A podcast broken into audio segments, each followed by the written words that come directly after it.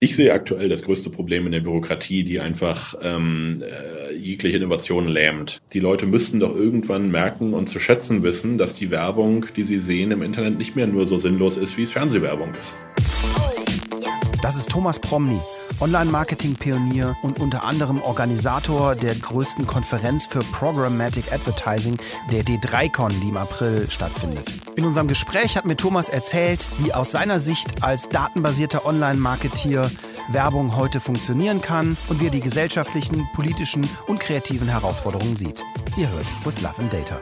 Ein Podcast von Alex Jacobi.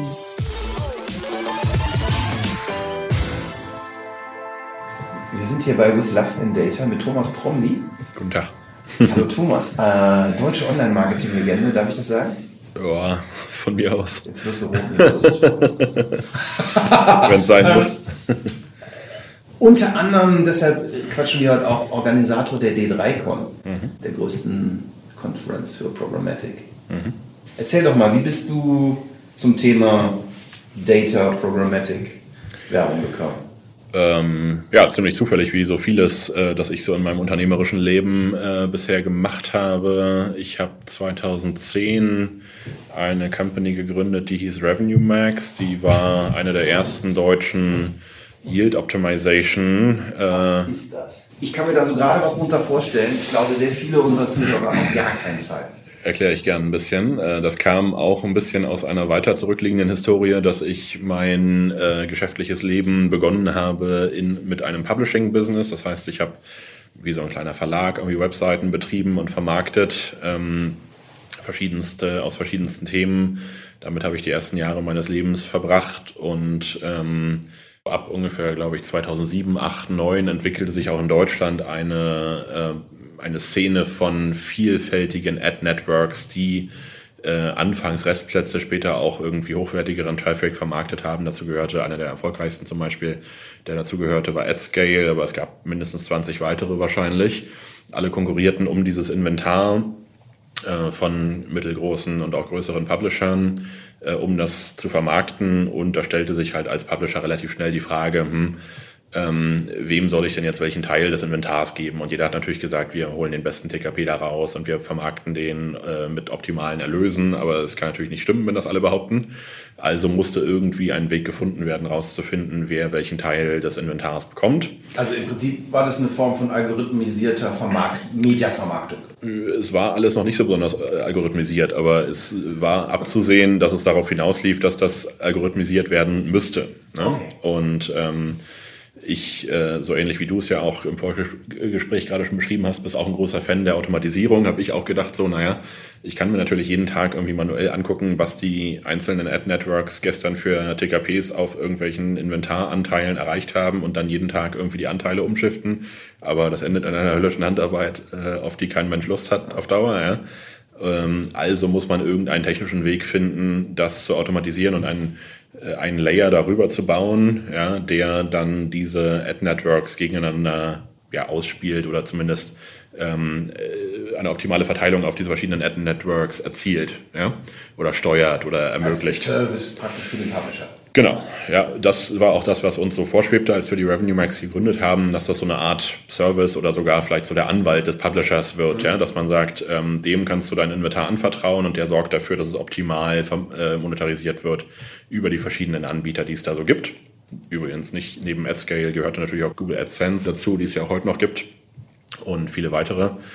Ähm, und das haben wir dann 2010, glaube ich, gegründet oder Ende 2009 so in dem Dreh. Äh, ungefähr gleichzeitig ist eine Company auch entstanden in Hamburg, die Yield Lab hieß. Äh, die gibt es auch immer noch. Ne? Äh, Revenue Max hat es leider nicht über das Jahr 2013 hinaus geschafft, aber ähm, was wir halt da versucht haben und auch eine Zeit lang äh, halbwegs erfolgreich gemacht haben, war, dass wir eben, wie gesagt, der Service-Anbieter der, des Publishers waren, der den Traffic genommen und dann äh, optimal auf verschiedene Ad-Networks verteilt hat. Das hat im Grunde auch funktioniert. Ja? Ähm, und so kam ich auf dieses Thema Programmatic. Das, den Begriff gab es damals noch lange noch nicht. Äh, es gab auch nicht die Vorläuferbegriffe RTA, RTA und RTB. Auch die waren noch nicht erfunden. Das ist was? Real-Time Advertising, Real-Time Bidding, ne, das sind so die Vorläufer des Programmatic, ähm, mit dem später dann beschrieben wurde, was man da getan hat. Ne? Weil dass ich erzähle mal ganz gerne, im Prinzip haben wir damals bei Revenue Max das Thema Real-Time Bidding, das dann später der große Trend wurde, der ja heute noch immer die Grundlage fürs Programmatic Advertising ist, im Prinzip haben wir das selbst erfunden. Ja, ich glaube, das ist so ein, ähm, das ist so ein Fall von äh, die Glühbirne und das äh, Motorflugzeug und alles Mögliche sind ja Beispiele, dass bestimmte Vorläufertechnologien plötzlich da waren und dann kommen zehn Leute parallel auf der Welt auf die gleiche Idee, wie man jetzt aus dem Verbrennungsmotor und der Aerodynamik, die man schon kannte, das Flugzeug baut. Ne? Das ist ja historisch, kennt man das ja mittlerweile, dass das häufiger passiert und es ist auch kein verrückter Zufall, sondern es liegt einfach daran, dass bestimmte Vorläufertechnologien an einem Punkt angekommen sind und dann kommen alle möglichen Leute, die irgendwie an diesen Problemen arbeiten, auf die Idee, wie man es löst. Aber es war ein Supply and Demand das heißt, es gab mehr Nachfrage, als es Publishing-Plätze gab gab, oder? Das hing auch so ein bisschen vom Thema ab, das kann man, glaube ich, so allgemein nicht sagen. Also es gab in manchen Themen höhere TKPs, weil da viel Demand war. Es gab auch äh, schlechten Traffic, der nicht gut performt hat, der äh, zu ganz billigen Preisen verkauft wurde. Also das kann man, glaube ich, so allgemein nicht sagen. Im Grunde gibt es, glaube ich, schon lange ein, insgesamt gibt es, glaube ich, schon lange eher ein Überangebot an Online-Werbeflächen, ja. Ähm, aber in manchen Themen ist es halt auch knapp. Und was wir halt damals gemerkt haben mit dieser, ähm, dass man halt am nächsten Tag immer erst sehen konnte, wie jetzt gestern irgendein Ad-Network auf einem bestimmten Publisher performt hat und dann irgendwas hin und her shiften konnte. Daraus ergab sich dann halt für uns die Frage, Mensch, eigentlich wäre es doch viel besser, wenn man wirklich in Realtime äh, in jeder, bei jeder einzelnen Ad-Impression 20 Ad-Networks anfragen könnte und sagen, was zahlst du mir für diese Ad-Impression auf Publisher X für User Y? Ja, ähm, war für uns einfach naheliegend, haben wir quasi auch selber erfunden. Wir wussten gar nicht, dass das irgendwelche Amerikaner wahrscheinlich schon ein Jahr früher gemacht haben. Ähm, vielleicht auch irgendjemand anders auch noch auf der Welt. Ne? So also genau habe ich die Historie nie erforscht, aber ähm, das hat sich aus, aus diesem Business einfach ergeben, dass man gesagt hat, das muss irgendwie Realtime werden, weil äh, im Nachhinein am nächsten Tag zu schauen, wie das jetzt performt hat, macht nicht so wahnsinnig viel Sinn. Und so haben wir das dann sozusagen, haben wir dann auch damit angefangen, das umzusetzen. Und da dieser Trend, das wurde uns dann nach ein paar Monaten klar, an dem arbeiten auch ganz viele andere, weil es halt total naheliegend ist. Ne? Und dann entstand irgendwann auch der Begriff äh, Realtime Bidding. Das war so das erste, was glaube ich so 2012 würde ich sagen, kam das so auf.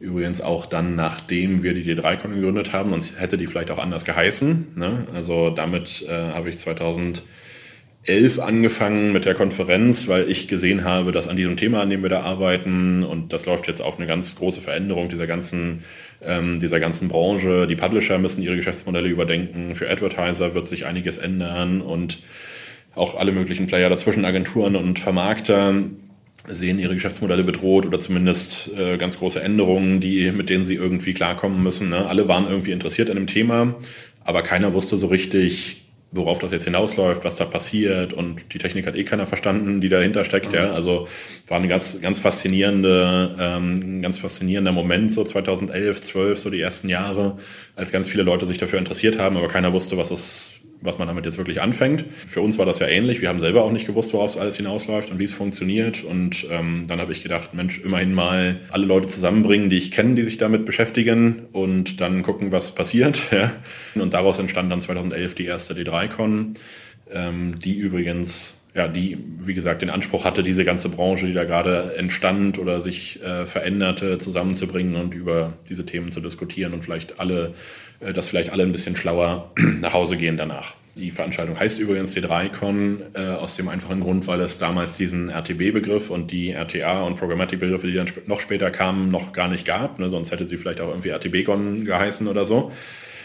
Ähm, aber den Begriff gab es noch gar nicht und ähm, deswegen ähm, ich mir damals ausgedacht, dass es D3Con heißen sollte. Dieses D3 stand ursprünglich für Data Driven Display Advertising, ne? okay. weil wir ähm, gesehen haben, das ist so die Grundlage dessen, ja, dass, ähm, dass diese Display-Werbung, mit der wir da gearbeitet haben, dass die äh, datengetrieben wird, ja, dass die irgendwie intelligent wird. Ja. Da, bevor es diese ganze, äh, dieser ganze Trend anfing, äh, waren Banner ja ziemlich unintelligent. Ja. Sie klebten vielleicht ein bisschen nach Content ausgesteuert, aber meistens doch eigentlich relativ sinnlos auf irgendwelchen Seiten und es war alles ziemlich unintelligent und auch ziemlich selbst wenn es am Content ausgesteuert war, war es ja immer noch nicht schlauer als Werbung in einer Zeitschrift, ja, die auch irgendwie ein bisschen auf den Content getargetet war und damit eine bestimmte Zielgruppe angesprochen hat. Und jetzt wurde durch dieses Realtime-Advertising, das wir so am Horizont sahen, das es 2011 auch noch nicht wirklich gab, aber dass wir sahen, dass demnächst möglich sein würde, wurde es halt möglich, auch sowas wie Retargeting zu machen als ersten Schritt, was schon sehr schnell ähm, dafür gesorgt hat, dass Leute ähm, hellhörig geworden sind und gesehen haben, okay, hier gibt es wirklich auch, die Publisher sind hellhörig geworden, weil es tolle TKPs zu verdienen gab, ja, und Advertiser sind hellhörig geworden, weil es plötzlich Display-Werbung gab, die Performance äh, gebracht hat, die gut funktioniert hat, die wirklich auch äh, Abschlüsse gebracht hat und äh, zu ordentlichen CPOs. Ja, und das äh, führte dann am Anfang dazu, diese, das erste die erste Retargeting-Welle, wo auch Zalando groß ähm, immer wieder für Schlagzeilen sozusagen in den Fachmedien auch gesorgt hat, was viele Leute auch genervt hat, dass die Schuhe einen verfolgt haben. Das ist ja mittlerweile so ein ähm, äh, fast schon geflügeltes Wort geworden, ja, dass man von Schuhen im Banner verfolgt wird.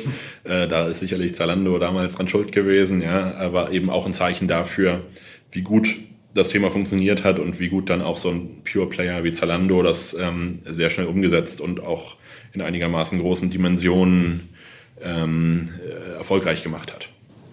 Meinst du, du könntest einmal so diese ganze Welt, mhm. die es in dem, heute im Programmatic gibt, erklären? So, weil ich glaube, das ist für sehr viele Leute, äh, mit, mit denen wir zu tun haben, auch mit sehr vielen Leuten, die in der, in der klassischen Werbung mhm. arbeiten, nach wie vor, glaube ich, etwas, was, was sehr neu und auch sehr fremd ist. Mhm. Ne? Und man, man hat von DSPs mit SSPs, kannst du mal so ganz kurz versuchen, dieses Universum zu erklären? Mhm. Kann ich versuchen. Klassischerweise richte ich meine Werbung ja an einer bestimmten Zielgruppe aus, die immer irgendwie am, am Umfeld, am Medium klebt. Ja, wenn ich irgendwo Porsches verkaufen will, dann bin ich irgendwie mit meiner Porsche-Anzeige im Yachtmagazin oder so ganz gut aufgehoben, weil ich weiß, es lesen Leute, die Kohle haben, also können sie auch einen Porsche kaufen. Ähm, das ist ja das, was wie, wie Werbung und die Platzierung von Werbung äh, auf den bestimmten Zielgruppen klassischerweise immer funktioniert hat. Und das ist jetzt durch Programmatic um ganz viele tolle neue Möglichkeiten erweitert worden, die aber in vielen Bereichen, muss man auch ehrlicherweise sagen, immer noch relativ experimentell sind und ähm, in vielen Bereichen nicht skalierbar sind. Aber was schon seit einigen Jahren gut funktioniert und skalierbar ist, das ist so sozusagen die Wahrscheinlich hätte Programmatic auch in den letzten Jahren noch keine Daseinsberechtigung gehabt ohne das Retargeting. Ja, dass ich halt sage, also dieses Realtime-Targeting, Realtime-Advertising funktioniert ja darüber, dass ich wirklich nicht nur ein grobes Umfeld habe, mit dem ich sage, das zieht wahrscheinlich eine bestimmte Zielgruppe an, deswegen mache ich meine Anzeige da rein oder eben auch nicht, sondern dass ich wirklich einen einzelnen Nutzer erreichen kann, relativ unabhängig vom Umfeld. Das Umfeld hat nach wie vor einen Einfluss. Ich mir das vorstellen. Also habe ich da eine kleine Maschine, die sagt Maschine 1, ich habe hier den Thomas. Mhm. Genau, das läuft am Ende über, ähm, über Cookies. Ne? Also das heißt, in einer DMP zum Beispiel oder in einem, in einem Ad-Server oder was kann die Information stecken, dass äh, du jetzt, äh, Alex, gestern bei Zalando warst und dir Schuhe einer bestimmten Marke, Farbe, ein bestimmtes Modell angeschaut hast. Ja? Und weil äh, verschiedene äh, Datenanbieter, Datenplattformen, nennen wir es mal so ein, ganz einfach, ähm, diese Informationen haben, können die rum, wiederum jetzt auch dich targeten, wenn du jetzt am Tag danach bei Spiegel Online irgendwelche Nachrichten liest oder auf kicker.de dir Fußballergebnisse anschaust oder was auch immer. Dann ähm, erkennen die mich wieder. Dann erkennen die dich wieder und sehen, aha, der Alex, der hat irgendwie gestern sich hier bestimmte Schuhe angeschaut und äh, Zalando hat entsprechend auch äh, uns noch kein Signal gegeben, dass er die gekauft hat. Ja, das ist was, was am Anfang auch irgendwie Leute bemängelt haben. Mittlerweile funktioniert das besser. Leute haben bemängelt, dass die Schuhe, die sie gerade gekauft haben, sich dann auch irgendwie noch lange verfolgt haben, was ja, äh, fragwürdig ist. Ich, bei Schuhen ist es vielleicht schon noch so, dass man sagt, da kaufe ich mir ein zweites Paar von. Ne? Bei Waschmaschinen eher seltener. ähm, und äh, mittlerweile geht das ein bisschen besser, dass man auch Leute, die den Kauf dann ausgeführt haben, auch wieder äh, rausnimmt, für bestimmte Themen zumindest. Für Waschmaschinen macht das auf jeden Fall Sinn, für Schuhe vielleicht gar nicht. Vielleicht will ich dich mit den Schuhen auch wirklich nochmal eine Weile verfolgen, weil du könntest ja nochmal in einer anderen Farbe kaufen oder so. Ne? Das kommt ja schon vor. Und ähm, deswegen kann dann die Technik dahinter dich wiedererkennen und sagen, okay, Zalando bietet jetzt hier einen bestimmten TKP oder einen bestimmten Klickpreis ähm, dafür, ähm, dass du diesen Schuh nochmal gezeigt kriegst. Und ähm, das hat nachweislich, das würde ja auch nicht in so großem Maße passieren. Ja, das, ähm, da sind ja schon, da stehen ja schon äh, Unternehmen dahinter, die relativ genau auch messen, was sie da tun. Ähm, das heißt, das funktioniert auch performancemäßig, funktioniert wirtschaftlich, ja, diese Schuhe dir wieder anzuzeigen, um dich nochmal zum Kaufabschluss zu bewegen. Ne? Das ist das, womit Programmatic ursprünglich so seine Daseinsberechtigung gewonnen hat, ähm, was nach wie vor auch funktioniert, was ein gutes, gutes Thema ist ähm, aber eben auch ein bisschen zeigt, wie beschränkt Programmatic noch immer ist, weil relativ schnell, als man gesehen hat, wie gut das funktioniert, ja, hat man natürlich relativ schnell auch gesagt, okay, aber äh, es funktioniert eigentlich nur für die, die relativ groß sind und auch für die in einem begrenzten Maß. Ne? Die können immer nur die Leute, die sie schon auf ihrer Seite hatten, die bestimmte Schuhe sich angeschaut haben, wieder erreichen. Aber ein neuer Shop, der noch keinen Traffic auf seiner Seite hat, für den funktioniert es halt nicht. Und für einen kleinen Shop, der wenig Traffic auf seiner Seite hat oder eine Versicherung oder irgendwas, ne? Ähm, für die funktioniert es sehr begrenzt. Ja? Neukunden kann ich damit nicht wirklich erreichen oder zumindest ja, ich kann quasi Kaufabbrecher, die sich mal für mein Produkt interessiert haben, die kann ich noch mal ein bisschen erreichen, aber es ist kein so richtig, ist jetzt nicht so das riesige Neukundenthema, wo ich sagen kann, da stecke ich Millionen rein und dann kommen da auch entsprechend Neukunden raus. Und die Begrenzung ist ja relativ schnell klar geworden der Branche und daraus ergab sich natürlich auch schnell die Idee, wenn ich eine Möglichkeit hätte, nicht nur Leute anzusprechen, von denen ich schon weiß, für welchen Schuh die sich interessieren, sondern die ich nach bestimmten Kriterien sortieren kann, vielleicht nach Altersgruppen, nach geografischen Kriterien, vielleicht sogar irgendwie nach Interessen filtern kann, irgendwie rausfinden kann, dass irgendein anonymer Nutzer, der gerade auf Spiegel Online ist, wenn ich äh, Daten bekommen könnte darüber, wie alt er ist, wo er herkommt, wo er wohnt. Geotargeting ist ja ein Thema, das gibt es schon, ja, aber wie alt ist der, wofür interessiert er sich, hat er vielleicht schon mal irgendwas gekauft, was ein, äh, ein, ein Indiz dafür sein könnte, dass er sich auch für mein Produkt interessiert. Wenn ich solche Daten bekommen könnte, das könnte wertvoll sein, ja, weil damit könnte ich dann eben auch Kampagnen steuern, ähm, äh, die übers Retargeting weit hinausgehen. Ne? Diese Idee beschäftigt die Branche ja seit Jahren. Das sind die sogenannten Third-Party-Daten. Ne? So First-Party-Daten nennt man meine eigenen, nennt man mein eigenes Retargeting, ja, meine eigenen Profile, die ich erstellen kann, indem ich sagen kann, was haben die Leute auf meiner Webseite gemacht, was für Produkte sie angeschaut haben. Das ist schon mittlerweile ziemlich ausgereizt und gut gelöst. Ja. Aber die Third-Party-Daten, dass ich aus einer äh, aus irgendeinem Handelsmarktplatz, das ist in den letzten Jahren auch mal wieder probiert worden, aber noch nicht so richtig, hat noch nicht so richtig funktioniert, dass irgendwelche Leute sagen, Otto hat ja ganz interessante Kaufdaten zum Beispiel. Ja? Otto kann sagen, ich biete Millionen von Menschen, die sich für High Heels interessiert haben oder für Badeanzüge oder für Fernsehgeräte oder so, ja, deren Kaufabsichtsdaten biete ich in irgendeiner Datenhandelsplattform an und irgendein anderer Shop, ja, der vielleicht jetzt nicht mein allerdirektester Konkurrent ist, aber ähm, irgendein Nischenshop, der mir nicht wehtut oder so, dem erlaube ich für einen dann natürlich auch angemessen hohen Preis, weil ich will es ja nicht verschenken, wenn dann will ich ja auch irgendwie, dass der, ähm, äh, dass der nicht äh, nicht viel profitabler sein kann als ich, ja, äh, sondern es muss auch einen ordentlichen TKP dafür geben, biete ich also als Otto solche Targeting-Daten auf einer Handelsplattform an. Und irgendein dritter Shop kann dann hingehen und sagen, ich möchte Leute, die bei Otto nach High Heels gesucht haben, aber noch nicht gekauft haben, möchte ich ansprechen. In der Theorie eine gute Sache, hat auch in manchen Fällen schon funktioniert, aber im großen, es ist noch nicht im großen Stil so, so umgesetzt worden, ja? weil es natürlich das offensichtliche, auf der einen Seite das offensichtliche Problem hat, dass der, der gute Daten hat, der fragt sich natürlich auch immer, will ich die wirklich verkaufen oder sie nicht doch lieber selber nutzen? Ne? Das Beispiel mit Otto, der verkauft ja am liebsten doch auch die Schuhe selber, ja? als dass er die Targeting-Daten jemand anders verkauft. Und du hast ein riesengroßes äh, Fragezeichen an der Qualität, weil total viele Publisher in so einen Marktplatz reingehen können oder auch, äh, oder auch Händler in so einen Marktplatz reingehen können und behaupten, hier, ich liefere jetzt hier meine Cookies von Leuten, die sich gerade für High Heels interessiert haben. Aber ob das wirklich stimmt oder ähm, äh, ja, oder wo ich die, wo ich die akquiriert habe, ob ich die vielleicht über irgendwelche Bot-Netzwerke auf diese Seite geleitet habe und eigentlich interessieren sie sich gar nicht wirklich für, äh, für High Heels oder so, ja. Das kann der Käufer dieser Daten nur sehr schlecht im Vorhinein zumindest nachprü äh, oder, oder beurteilen. Er kann das danach sehen, ob es performt hat oder nicht, aber dann ist das Geld auch schon weg, ja. Und ähm, das hat dazu geführt, dass diese ganze Branche, dass, diese ganze, dass dieser ganze Datenhandel mit Drittparteidaten bisher nicht so richtig ins Rollen gekommen ist. Auch nicht nur in Deutschland, äh, sondern. Du hast ja da in Amerika zum Beispiel wie Mastercard zum Beispiel, ne? Die ja. eigenen, vielleicht muss man sagen, das sind diese DMPs, diese Data Management Platforms.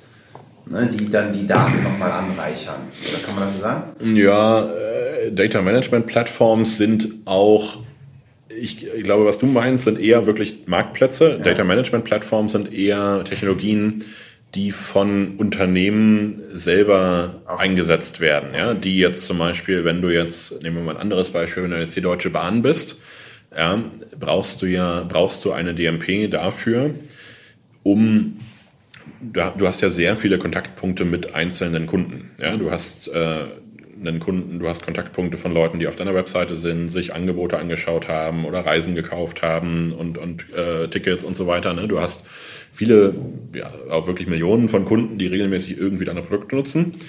Und äh, du hast auf der anderen Seite, also darüber willst du natürlich Daten aufzeichnen und sammeln und irgendwie in einer vernünftig in weiter nutzbaren Form abspeichern.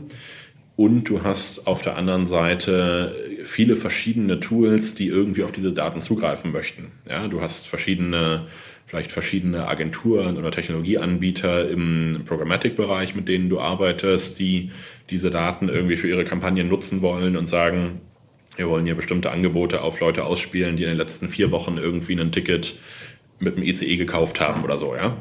Oder du machst eine SEM-Kampagne für wo du Nutzer bestimmt, äh, bestimmte Nutzer ansprichst, die vor einem halben Jahr zuletzt gekauft haben und irgendwie so ein bisschen ähm, sich abgewöhnt haben, ein Produkt, das sie vorher regelmäßig gekauft haben, zu kaufen. Ne? Also solche Dinge, ähm, die dann relativ stark auch so ins CRM reingehen, kannst du, äh, kannst du ja machen, indem du verschiedenste Plattformen irgendwie anbaust und dafür sind diese DMPs vor allem gut, dass sie dir helfen, deine Daten, die du hast, äh, immer aktuell zu halten und immer wieder da reinzubauen und von da aus eben auch in, über die Schnittstellen, die sie anbieten, in verschiedene Kanäle rein zu äh, exportieren oder das heißt, nutzbar zu machen. gar nicht dazu, die Third-Party-Data mit zu aggregieren, sondern eigentlich die eigenen Daten, die man außerhalb von Online von, von Cookies gesammelt hat, vielleicht auch noch mit zu aggregieren. Also das ist zumindest der erste Schritt, ja. Ähm, aber auch Third-Party-Daten sind sicherlich dort äh, einbaubar, ja, also das ist machbar.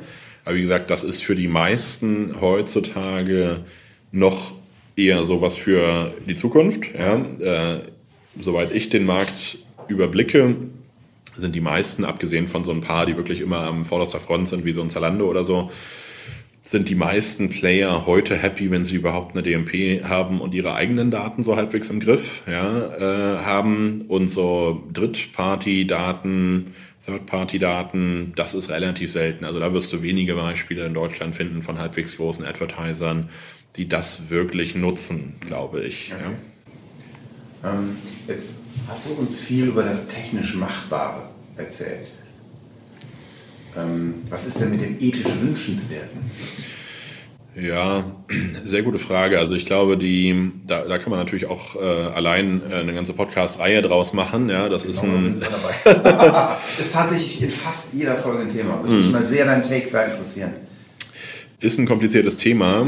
Ähm, ich glaube ähm, grundsätzlich, das hatte ich ja vorhin auch schon mal erwähnt, Programmatic führt dazu, dass Werbung schlauer wird und irgendwie sinnvoller und auch nützlicher. Ja? Sie ist ja auch deswegen, das ist ja alles auch so ein bisschen äh, wirtschaftlicher Darwinismus. Ja? Es setzt sich ja das durch, was irgendwie funktioniert. Ja, aber auch, auch manchmal auf einer Seite. Also ich habe zum Beispiel bis heute das Gefühl, dass mhm. ich mich frage, warum sind Leute zu blöd, einen Killpixel zu setzen? Und ich habe dann zum Beispiel auch das Gefühl, dass ich denke, okay, nur weil sie den einen Schuh mehr verticken, gehen sie mir so auf die Eier mit diesem Ding, dass ich da manchmal keinen Bock drauf habe. Ja, das ist richtig. Das hat die Branche, glaube ich, auch zu lange hingenommen und vielleicht auch ein Stück weit ignoriert. Ja. Andererseits muss man natürlich auch sich, zu, äh, sich immer vor Augen führen, wenn du zehn Jahre zurückdenkst, ja, ins Jahr vor jeglichem Targeting, bestanden eigentlich alle Webseiten nur aus relativ sinnlos daher blinkenden Bannern, die überhaupt nichts mit deinen Interessen zu tun hatten. Ja? Und aus der Perspektive glaube ich schon, aber das ist jetzt natürlich auch ein nicht so besonders unabhängiger und äh, ziemlich betriebsblinder Blick auch, ja, habe ich eigentlich immer gedacht, so, die Leute müssten doch irgendwann merken und zu schätzen wissen, dass die Werbung, die sie sehen im Internet, nicht mehr nur so sinnlos ist, wie es Fernsehwerbung ist. Mhm. Fernsehwerbung ist immer irgendwie Bier, das ich nicht trinke und irgendwie Autos, die mich nicht interessieren. Ja, das ist einfach völlig ungetargetet und irgendwie Massenprodukte. Interessiert mich nicht. Aber ich finde, Display-Werbung ist schon deutlich nützlicher auch dadurch geworden. Ja? Dadurch bekomme ich immer mal auch Dinge angezeigt, wo ich sage, ach stimmt, das wollte ich noch kaufen. Ja? Das ist natürlich ein äh, eine Frage, die sich äh, Leute, die ihr Geld damit verdienen und irgendwie Profis sind, eher mal stellen. Aber der normale Nutzer wird wahrscheinlich nie sagen, was ist hier eigentlich auch gut daran oder warum ist das hier auch irgendwie schön. Ja? Der sagt immer, das ist ja auch irgendwie, sieht man ja auch an der Adblocking-Thematik, ja, ähm, kein, kein Mensch wird, nur weil Werbung irgendwie ein bisschen schöner wird und ein bisschen weniger nervt, was du gerade beschrieben hast, ja, diese Killpixel, wenn die besser funktionieren, naja, dann wird Werbung wieder ein bisschen schöner, aber es wird ja trotzdem nicht dazu führen, dass irgendjemand sagt, so Mensch, also diese Bannerwerbung äh, auf Spiegel Online, die ist so wunderschön, kann ich bitte mehr davon haben? Ja? ähm, das, also die Menschen sind ja eigentlich immer gegen Werbung eingestellt und kein Mensch... Ich habe Beispiele für Werbung, wo Menschen sagen, gib mir mehr. Das stimmt, so Super Bowl und sowas. Ne? Also es gibt ein paar... Oder, oder, oder, oder, ich sag mal, wenn du dir anschaust, nicht wenige sehr große Brands denken gerade drüber nach, wie sie ihre Geschichte in eine Geschichte packen, die einem Konsumenten Mehrwert bietet. Sei mhm. es, also ich, ich, weiß von nicht wenigen Brands, die ernsthaft drüber nachdenken, ob sie nicht mal eine Netflix-Serie finanzieren und initiieren, ja. in der zum Beispiel ihre Markenwerte ja. dargebracht werden. Äh, zum Beispiel ein total geiles Beispiel, finde ich, kennst du, es gibt von General Electric einen Podcast, der ist mhm. The Message, kennst du das? Nee. Ein unfassbar geiler Science-Fiction-Tech- Hörspielgeschichte, äh, die mhm. über das Medium Podcast, nämlich äh, N2M Distribution verschenkt wird, mhm. die einfach nur noch äh, präsentiert von GE ist. Ja. Und es gibt zum Beispiel, es gibt einen unfassbar spannenden äh, Podcast über Cybersecurity namens Malicious Life. Mhm. Der ist zufällig äh, finanziert von einer Firma namens Cyber Reason. Ja deren CMO, der alte HubSpot-CMO ist, der sicherlich weiß, was er da tut. Ja. Äh, das wäre für mich ein Beispiel für Werbung. Also ganz ehrlich, bei Cyber Reason kann ich gar nicht abwarten, bis da der nächste Ding kommt, so geil sind die Stories. Ja. Das, glaube ich, auch ist ein großer Trend, der uns die nächsten Jahre begleiten wird. Also unter dem Stichwort Native Advertising. Ähm, äh, ich glaube auch da wieder, vieles davon wird weiter sich entwickeln und auch größer werden, weil es auch funktioniert. Ich aus so einer aus so einer medienpolitischen Perspektive finde ich, ist ein ziemlich schwieriges Thema, weil es natürlich auch deswegen funktioniert, weil ganz viele Leute nicht kapieren, dass das irgendwie bezahlter Content ist und das nicht mehr so richtig auseinanderhalten können. Ja? Aus, ich finde, aus der Perspektive äh, muss man schon so ein bisschen, oder sehne ich mich so ein bisschen nach den guten alten Zeiten, in denen ich weiß, dass selbst eine Bildzeitung, die, was irgendwie das Redaktionelle angeht, auch nicht immer irgendwie besonders sympathisch war, ähm, die hatten schon immer ziemlich ordentlich getrennte äh, Werbung vom Inhalt, ja. Und ähm, das ist so die, das Klassische, was so bis, bis in die 90er auch bei den vernünftigen Medien äh, in Deutschland nicht in Frage stand, ja. Und das finde ich, kann man schon als gute alte Zeiten bezeichnen, die sind mhm. leider aber vorbei, ja, weil nicht nur auch bei den, bei den, bei solchen Publishern irgendwie ist das immer mehr jetzt noch ein Thema geworden, sondern nicht zuletzt haben auch Google und Facebook die mit ganz klarem Abstand größten Plattformen für digitale Werbung, ja, dieses äh, Duopol, das sie ja darstellen, deren Erfolg basiert auch meiner Meinung nach zu einem sehr, sehr großen Teil, also eindeutig mehrheitlichen Teil daraus, dass deren Werbung eben auch nicht als solche wahrgenommen wird und deswegen, wenn man wollte, genauso als Schleichwerbung bezeichnet werden könnte. Ja? Facebook-Werbung funktioniert genauso, funktioniert genau deswegen, weil sie eben nicht besonders gut als Werbung gekennzeichnet ist und im Prinzip genauso daherkommt im Newsfeed, wie es auch ein nicht werblicher Inhalt tut. Deswegen funktioniert sie. Ja? Ähm, das gleiche auch bei Google. Ja? Die haben das Prinzip äh, schon ein bisschen länger erfunden. Ja? Die Suchanzeigen, das haben sie früher ein bisschen stärker auch irgendwie getrennt durch irgendwelche Abgrenzungen und Anzeigen, die daneben standen und ein paar andere farbliche Markierungen und so. Das haben sie aber schon lange aufgegeben. Ja? Ähm, denen ist klar, dass die Anzeigen genauso aussehen wie der Inhalt und ein normaler Mensch, ja, frag mal deine Eltern oder so, kein Mensch kann das unterscheiden. Ähm, kein normaler Mensch, der nicht mit so einer kritischen Brille wie wir da drauf guckt, kann unterscheiden, was bei Google Werbung ist und was nicht. Dann ja. muss ich meine Eltern fragen, da, brauche ich nur meinen Freundeskreis schon ja. gehen. Und, und, nicht, weil die doof sind, sondern weil es wirklich. Das interessiert äh, die ja auch gar nicht so besonders. Das Gute daran ist auch, das muss man leider auch sagen, oh, leider, ja, also äh, leider eher, wenn man so ein bisschen neidisch drauf schaut, wie geil deren Geschäftsmodelle funktionieren, ja es stört den Nutzer ja noch nicht mal. Ja, eine Anzeige bei Google oder auch bei Facebook, äh, auf die ich klicke als Nutzer, das tue ich ja auch, weil es mir, weil's, äh, weil es sinnvoll ist. Ja? Weil, meine, wie oft ist das organische Ergebnis deiner Brand das erste und darüber nochmal das Paid-Ergebnis? Ja, und was sie auch vor allem schaffen, das unterscheidet Google und Facebook auch von vielen anderen Akteuren der äh, Digital-Marketing-Branche, glaube ich, Sie schaffen in ihren Produkten für den Werbetreibenden ein Incentive, tatsächlich gut performende Inhalte unterzubringen. Ja, durch, bei Google heißt das Quality Score, bei Facebook weiß ich gar nicht, wie die es nennen, aber Relevance. Genau. Und die sorgen halt dafür, dass du als Advertiser genau schaust, dass du nicht irgendwelche Keywords buchst und dazu irgendwelche Anzeigen, die überhaupt nicht performen. Ja, die sorgen dafür, dass du als allererstes daran denkst, ist dieses Keyword und die Anzeige, die ich hier bei Google einbaue, kann das funktionieren? Ja? Wenn nicht, wird es auch nicht ausgeliefert oder zu horrenden Preisen, das für, sich für mich nicht lohnt, dann schalte ich es wieder ab.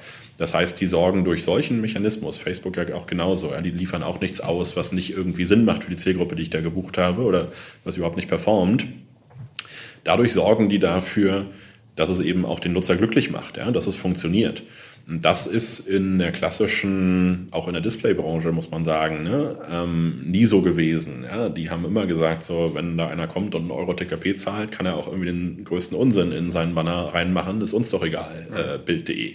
Ja? Und das macht natürlich Nutzer tendenziell auch stärker unglücklich, ja, als ähm, ein, äh, als ein, ein Netzwerk, ein, eine, eine Advertising-Plattform, die in ihren Produkten sehr tief verankert dieses Prinzip hat, dass ich keine Anzeige buchen kann, die äh, nicht auch zu der Zielgruppe, die ich da gebucht habe, passt und funktioniert. Ja, ne? ja. Wenn, man, wenn man das mal weiterdenkt, stellt sich ja sehr schnell die Frage nach, nach äh, GDPR, das ist vielleicht dann noch nicht so ein Thema, aber die Privacy-Richtlinie. Mhm. Ja. Treffen wir uns nächstes Jahr alle im Knast? das nicht, aber allein schon die. Arbeitsamt? Ja. Ich sehe aktuell das größte Problem in der Bürokratie, die einfach ähm, äh, jegliche Innovation lähmt. Ja? Also es gibt ja immer noch Politiker, die behaupten, diese EU-Datenschutzrichtlinie sei gut dazu, die heimische Digital- und Digital-Marketing-Wirtschaft irgendwie gegenüber internationalen Playern zu beschützen. Aber das ist komplett naiv. Ja? Was passiert ist genau das Gegenteil, weil die großen Google und Facebook, die schon jetzt sehr groß sind, haben es auch nach der Einführung dieser äh, GDPR und die Privacy-Thematiken ähm, noch leichter, ihr Geschäft weitestgehend genauso weiter zu betreiben, weil sie halt schon äh, Nutzer-Sign-up und äh, Consent, äh, Einverständnis des Nutzers, zur Nutzung allen möglichen Daten haben. Ja, das Schlimmste, was denen passieren kann, ist, dass äh, Facebook und Google halt sagen müssen, herzlichen Glückwunsch, wir haben hier irgendwie unsere AGBs erweitert, bitte einmal kurz klicken, dass du das damit einverstanden bist. Mhm. Und schon haben die den Consent, den sie irgendwie jemals brauchen, um weiterhin irgendwie jegliches Targeting machen zu können. Ja? Das ist ja der Grund, warum jetzt einigermaßen händeringend verschiedene Player, zum Beispiel Axel Springer federführend mit Verimi, ähm, solche Login- und Consent-Allianzen bauen, ja, wo du ähm, dass sie versuchen, verschiedene große Publisher in ein Boot zu bringen, die einen gemeinsamen Login haben, der dann eben AGBs akzeptiert, die eben auch Werbetargeting ermöglichen. Ja? Ist das möglicherweise auch ein Grund, es wird ja von nicht wenigen Leuten auch als ein massives Lobbyversagen gesehen, dass vielleicht die Stimmen von Google und Facebook da gar nicht so laut waren? Weil die sich da gar nicht so gestört haben drüber? Absolut. Ähm, theoretisch sollte es ja zum Beispiel mit dem BVDW oder vielleicht auch noch so ein Bitkom in Deutschland ja auch so ein paar Lobby, Lobbyverbände geben, die die äh, Digital- und Digital-Marketing-Branche äh, in Berlin und Brüssel vertreten. Aber denen scheint das nicht gelungen zu sein. Ja? Und ein gewisses Verständnis kann man vielleicht noch dafür haben, dass ein Politiker sagt, naja, äh, jetzt hat mir zwar hier nochmal jemand beim Abendessen versucht zu erklären, vielleicht jemand vom BVDW, ja, dass das irgendwie die Werbewirtschaft irgendwie ähm, äh, unter starken Druck setzt und äh, für die sehr schädlich ist. Aber dann kann er vielleicht immer noch sagen, auch wie das so ein Nutzer tun würde, Werbung ist ja eh doof, äh, lass die sterben. Ja? Aber äh, was man natürlich dabei außen vor lässt, ist, dass an dieser Werbewirtschaft hängt natürlich auch ein Publishing-Business und das sollte einem als Politiker ja nun längst nicht so egal sein wie Werbewirtschaft, die man vielleicht unsympathisch findet. Ja? Aber Publishing, Verlage, Medienunternehmen, ähm, die sollten Was einem jetzt nicht so Folgen für die Publishing-Unternehmen? Also äh, grundsätzlich, dass die Vermarktung schwieriger wird, ja. Aber da gibt es vielleicht auch noch Leute, die sagen, naja, selbst wenn es überhaupt kein Programmatic mehr gibt, dann kleben wir halt wieder umfeldbasiert irgendwelche Banner auf unsere Seiten. Ja, wenn, wenn das für alle das Spielfeld gleich wäre, wäre das vielleicht gar nicht so schlimm. Aber es ist natürlich für Google und Facebook nicht so. Ja? Das wird halt dazu führen, dass äh, alle deutschen Publisher noch unattraktiver werden gegenüber den großen Plattformen Google und Facebook und vielleicht noch ein bisschen Instagram und Snapchat und so weiter. Das können die nicht wollen. Ja? Es bringt einfach weiter sinkende Werbeumsätze. Und was es außerdem noch bringt, äh, und das halte ich für kurzfristig noch für viel gefährlicher, ähm, so im Laufe des Jahres, wenn das jetzt alles eingeführt und umgesetzt wird, sind erstmal alle nur damit beschäftigt, äh, Bürokratie umzusetzen, ja, irgendwelche Daten, wie heißt das? Daten, Auftragsdatenverarbeitungsverträge abzuschließen und was alles für ein Quatsch da noch so dran Das steht ja jetzt schon für, für Ende Mai an. Ja, ja, aber das ist jetzt das, was irgendwie ganz viele Leute von der richtigen Arbeit abhält, ja, und das äh, und auch von der von der Möglichkeit über äh, irgendwelche sinnvollen Innovationen nachzudenken, ja, das ist einfach Bürokratie die ähm, die Branche beschäftigt mit relativ sinnlosen Dingen, die völlig unproduktiv sind. Ja? Und also man kann das für produktiv halten, wenn man sagt, da steckt irgendein ethischer Wert drin, dass die Nutzer geschützt werden vor bösen Internetkonzernen. Ich halte das aber für ziemlichen Unsinn. Ja? Also ähm, da wird am Ende ja nichts dabei rauskommen, als dass irgendwie die Seiten noch ein bisschen vollge mehr vollgepackt sind mit irgendwelchen großen AGB-Konvoluten, äh, ja, die eh kein Mensch liest und am Ende bringt das für einen normalen Menschen einfach überhaupt keinen Vorteil. Ja? Muss nicht an irgendeiner Stelle auch eine Form von Regulation stattfinden? Oder, weil es gibt nicht wenige, die sagen, dass, die, dass wir Werber alle so massiv übertrieben haben, dass einfach eine gewisse Form von Regulierung äh, gesellschaftlich notwendig ist. Wie siehst du das? Ja, ganz von der Hand zu weisen ist das sicherlich nicht, äh, weil das ist ja auch das Sympathische an den ersten 20 Jahren der deutschen Online-Branche, wenn man das mal so sehen will, wenn das Mitte, Ende der 90er angefangen hat. Ähm, lange Zeit war die Digitalbranche ja auch deswegen ein sympathischer Ort für junge Gründer, weil sie neu und deswegen relativ unreguliert war. Ne? Also ähm, wenn ich irgendwo äh, auch nur einen Schokoriegel produzieren will, habe ich halt mit äh, jahrhundertealten und auch gigantisch komplexen Regulator Regulatorien und Gesundheitshygienevorschriften äh, und was auch immer zu tun, um so ein Ding mal in den, äh, ins Lidl-Regal zu bringen. Also das ist ja in der Online-Branche schon ganz sympathisch gewesen, dass das äh, alles äh, am Anfang sehr rudimentär war und jetzt über die, nächsten, über die letzten Jahre erst langsam mehr wurde. Ja? Ich glaube aber mit diesem äh, DSGVO-Thema ist jetzt eine Grenze überschritten, die ist wirklich, ähm, äh, wo es anfängt, übertrieben zu sein, ja, wo wirklich Unternehmen sich viel mehr mit Bürokratie und solchen Dingen beschäftigen als mit irgendwelchen produktiven Dingen. Und die Frage sich ja tatsächlich stellt, das äh, ist ja insofern richtig, bringt so eine Regulierung dem Nutzer irgendeinen Vorteil oder gibt es wirklich einen Bedarf dafür? Muss der Nutzer wirklich geschützt werden vor irgendwelchen, ähm, vor irgendwelchen äh, Grenzüberschreitungen der Werbebranche? Und ich glaube, das Prinzip, das schon ja einige Zeit auch galt, dass man sagt, solange der Nutzer nicht persönlich identifizierbar ist, darf ich irgendwelche anonymen Daten über ihn speichern und deswegen auch Targeting machen. Ja? Er hat sich irgendwie, ich, ich kann sagen, ein Nutzer hat auf kicker.de äh, Nachrichten über VfL Wolfsburg gelesen und das seit Wochen, also ist er wahrscheinlich Fan dieses Vereins. Und entsprechend kann ich ihm irgendwann mal einen Banner mit einem Schal oder einem äh, Ticket für eine Veranstaltung anzeigen. Ist das schlimm?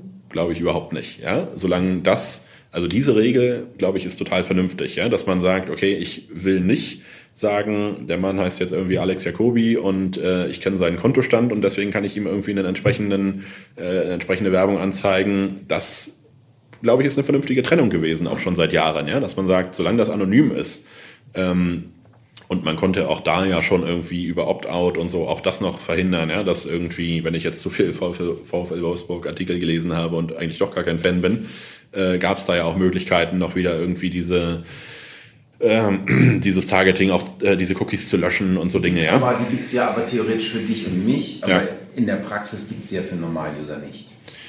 Ja, aber der Normalnutzer, also auch da kann man natürlich, ähm, kann man natürlich äh, große Fässer aufmachen, ja, aber ich bin sicherlich nicht kein Verfechter von äh, Nutzer sollten keinerlei Rechte in, Dingen, in, in so Datenschutzdingen haben, aber ich weiß nicht, ob wirklich Werbung im Internet ist ein Thema, das jeder irgendwie spürt und sieht, dass diese scheiß Schuhe einen verfolgen und das hat die Leute ziemlich genervt, ja, das verstehe ich auch. Aber wie schlimm ist das im Vergleich dazu? Weißt du, was dein, äh, dein Handyanbieter weiß? Sehr viel über dich, ja. Der weiß im Prinzip, in welchem Puff du vielleicht warst oder in welchem, äh, in welches Kino du gern gehst oder irgendwie aus den, diesen Bewegungsdaten, die Vodafone oder die Telekom über dich hat, damit könnte man echt gruselige Dinge tun. Ja? Und vielleicht tun sie das auch. Das weiß aber keiner. Ja? Und äh, vielleicht verkaufen sie diese ganzen Daten an die NSA oder so. Ja? Ist nicht so unwahrscheinlich, weil die Telekom, also T-Mobile, hat ja irgendwie Business in den USA, ja? dass die gezwungen werden, äh, solche Daten irgendwie mit der NSA zu teilen, weil, um dort weiter Business machen zu können. Ähm, kann man Verschwörungstheorie nennen, aber ich glaube, es ist nicht so weit weg von Dingen, die wirklich passieren. Ja? Und ähm, das halte ich für eine viel ernsthaftere Gefahr ja, und viel, ein viel unsympathischeres Thema, dass irgendwelche Geheimdienste ähm, irgendwelche Daten äh, aus, meinen, äh, aus meinem Handy-Bewegungsprotokoll haben. Google muss diese Bewegungsdaten sicherlich auch irgendwie mit der NSA teilen. Ne? Das, äh, die Geschichten kennt man ja, also über Android.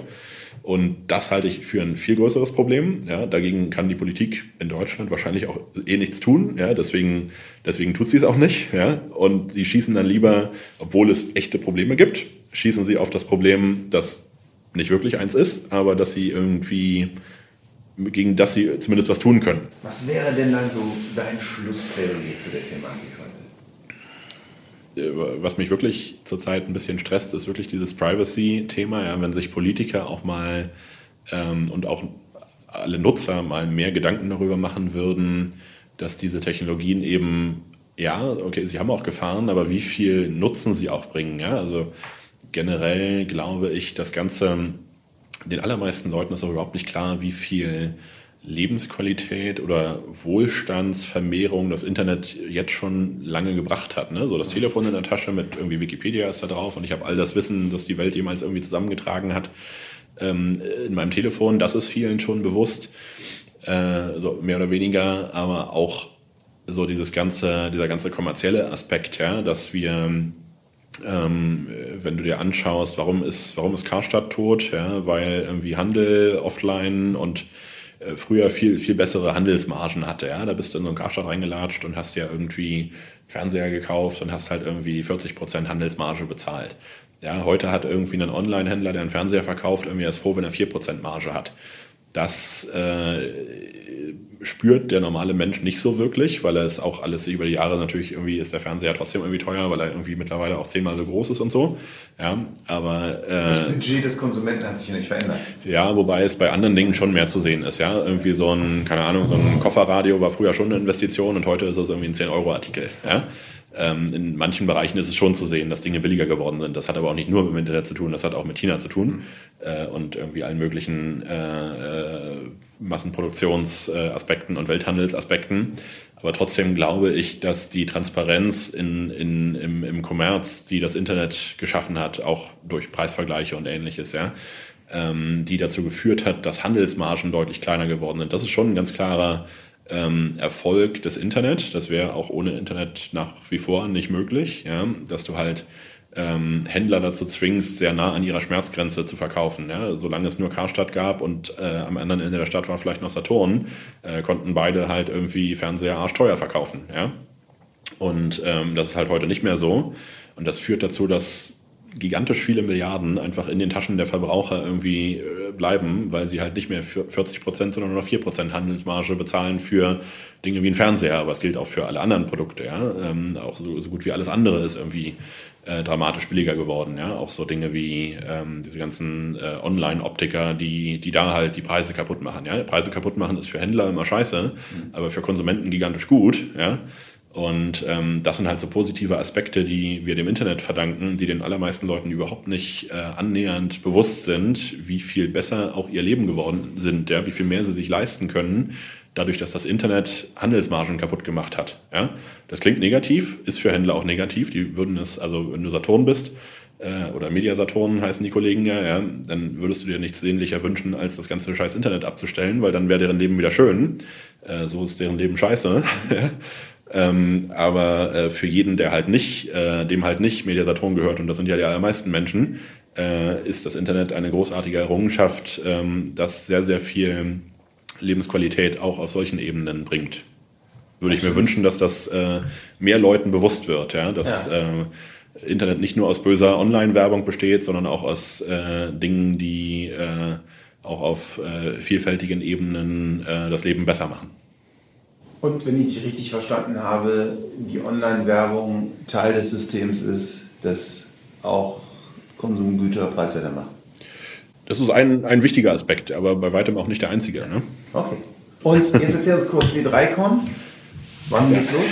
10. 11. April 2018 wieder, noch vier Wochen ungefähr. Und ähm, ja, wird mal wieder die weltgrößte D3Con. Und ähm, wir wachsen vor allem, also der Konferenztag kann nicht mehr wachsen, weil wir da auch in der Location begrenzt sind. Und ich glaube, auch da ist die Zielgruppe über, äh, also mittlerweile irgendwann ausgeschöpft. So viele Leute, mhm. so viel mehr als 1500 Leute gibt es ja auch nicht, die in Deutschland wirklich sich für Programmatic interessieren. Aber was äh, tatsächlich noch relativ stark wächst, ist unser äh, seit letztem Jahr ja erst existierender zweiter Tag, die D3Con University. Ähm, da erwarten wir dieses Jahr äh, ungefähr 50 Prozent mehr Leute als im letzten Jahr die ähm, da so ein bisschen mehr educational an das Thema rangehen. Ne? Auf der Konferenz, das auf heißt, dem erster Haupttag. Tag ist Konferenz, zweiter Tag ist so ein bisschen Workshop. Andersrum. Ähm, der zweite Tag ist die Konferenz und äh, das ist unser klassischer Tag. Da kommen halt ähm, die ganze Bandbreite, da kommen halt die ganzen Experten und auch viele Werbetreibende. Aber auf der, auf der University haben wir, richten wir uns ausschließlich an die werbetreibenden Seite. Also da haben wir auch Agenturen, aber vor allem auch Werbetreibende. Und die so ein bisschen Workshop-lastiger, so ein bisschen mehr educational daran gehen, wo halt auch viele Leute dabei sind. Gar nicht so jung, wie das University-Stichwort manchmal klingt, sondern auch ähm, bis zu CMO-Level, die sagen, okay, hier ist Programmatic verändert irgendwie mein Business, weil ich bin Mittelständler so und so und verkaufe hier eigentlich meine Schokoriegel äh, seit 50 Jahren ziemlich unverändert, aber jetzt wird hier irgendwie die ganze Werbung digital und auch noch irgendwie persönlich und äh, real-time und ich muss mal verstehen, wie das alles funktioniert. Und ähm, für solche Leute ist die University da, wo sie diese ganzen Technologien und äh, das ganze Ökosystem, das Programmatic Advertising ausmacht, ähm, mal von Grund auf erklärt kriegen und das kommt sehr gut an. Ja? Programmatic ist ja auch schon lange nicht mehr nur, darüber haben wir jetzt am Anfang auch relativ viel gesprochen, am Anfang war Programmatic ja, äh, Banner werden ein bisschen schlauer. Das ist ja längst nicht mehr nur, ne? sondern mittlerweile ist Programmatic ja eigentlich so für ganz viele so der Kern der, äh, der modernen Digital-Marketing-Strategie, dass du halt als erstes anfängst, mit einer DMP deine Daten aufzubereiten und zu sammeln und nutzbar zu machen für die verschiedensten Kanäle. Und schlaue Banner sind sicherlich einer dieser Kanäle, aber äh, ganz bestimmt nicht mehr der einzige. Ne? Ja, spannend. Ich freue mich. Danke. Ebenfalls. Bis bald. Das war Online-Marketing-Pionier Thomas Promny. Ich fand diese Folge besonders spannend, weil es mal ein völlig anderer Blickwinkel auf dynamische und programmatische Werbung war, als wir sie in der klassischen Branche kennen. Ich finde es spannend, Thomas Punkte kennengelernt zu haben. Eine persönliche Bitte am Ende noch. Gebt uns ein bisschen Love with Data. Geht zu iTunes, wenn euch die Folge gefallen hat. Bewertet uns mit 5 Sternen und hinterlasst einen kleinen Kommentar. Vielen Dank und bis zur nächsten Folge.